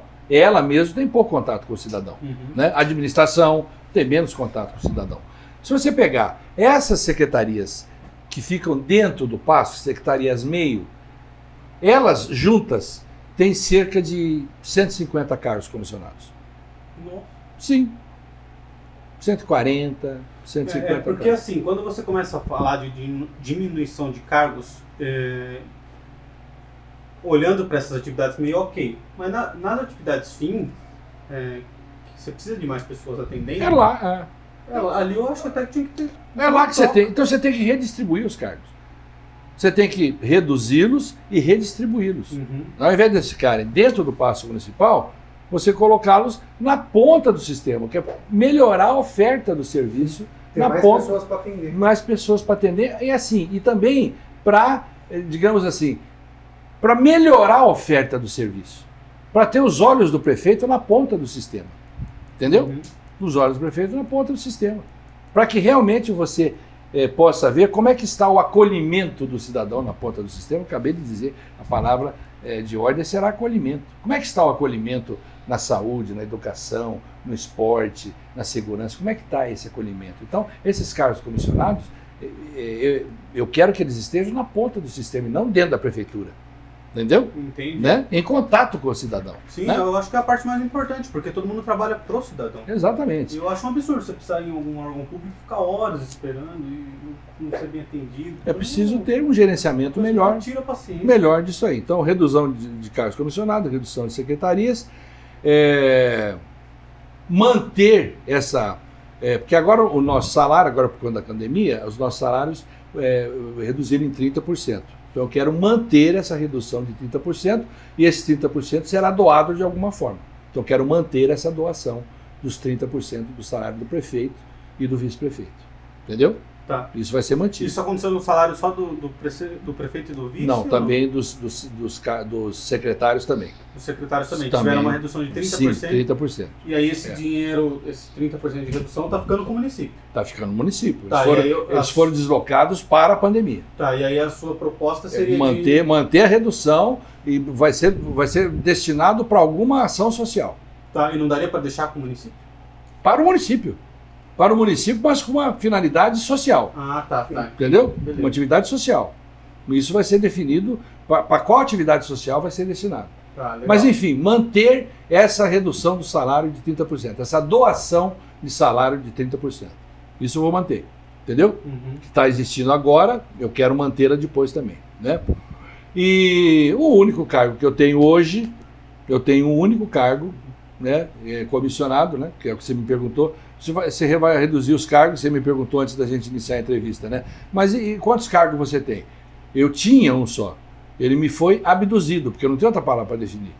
Eu, que era um assessor de assessor do vice-prefeito, que faz parte da estrutura hierárquica lá. Eu tenho um cargo, direito à nomeação de um cargo, mas ele me foi abduzido, me foi tirado. Não tem outra palavra para definir isso aí. Me foi tirado e foi levado para outra função lá dentro da prefeitura, eu não sei qual que é. E nem me perguntaram e nem me deram nenhuma satisfação. Então E- eu- então já existia esse, esse racha seu com o Luiz Fernando desde o começo. É. Quando Sim. foi isso que aconteceu? Dele ser abduzido? É. Esse ano agora. Ah, Esse ano, é, esse ano agora. Depois que eu fui lançado candidato a prefeito. ah, tá. Então foi depois que você É. Foi uma vontade. talvez. É. É. Ele foi abduzido. Bom. Não tem outra palavra. Ô Pacheco, é, já vamos encerrar, né? É, queria que você ficasse à vontade para falar sobre alguma outra proposta que você tem, sobre as coisas que você deseja para a cidade, Pedir seu voto. pedir seu voto, falar o seu número, Tá bem, tá? Fica à vontade, tá ok, a câmera é sua. tá bem, muito obrigado. Eu quero dizer à população de Jundiaí Legal. que. Ah, aquela lá de cima.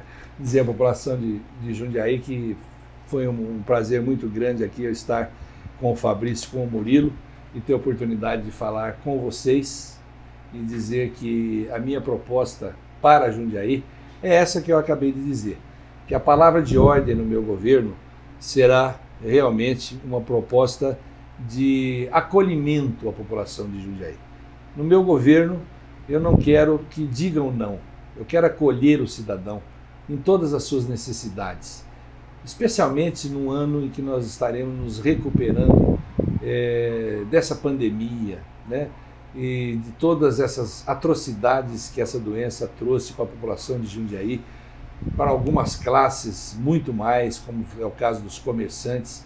Eu quero ajudar a, a todos aqueles que tiveram seus comércios fechados e que tiveram as suas indústrias fechadas, todos aqueles que tiveram os seus empregos perdidos. Eu quero estender a mão para essas pessoas e poder dizer que a prefeitura estará lá de portas abertas, estaremos lá para acolher vocês e tentar ajudá-los de todos os modos possíveis para que vocês possam é, respirar novamente, usando uma palavra médica, uma palavra da minha especialidade que eu quero levar para a prefeitura com toda a força e com toda a energia.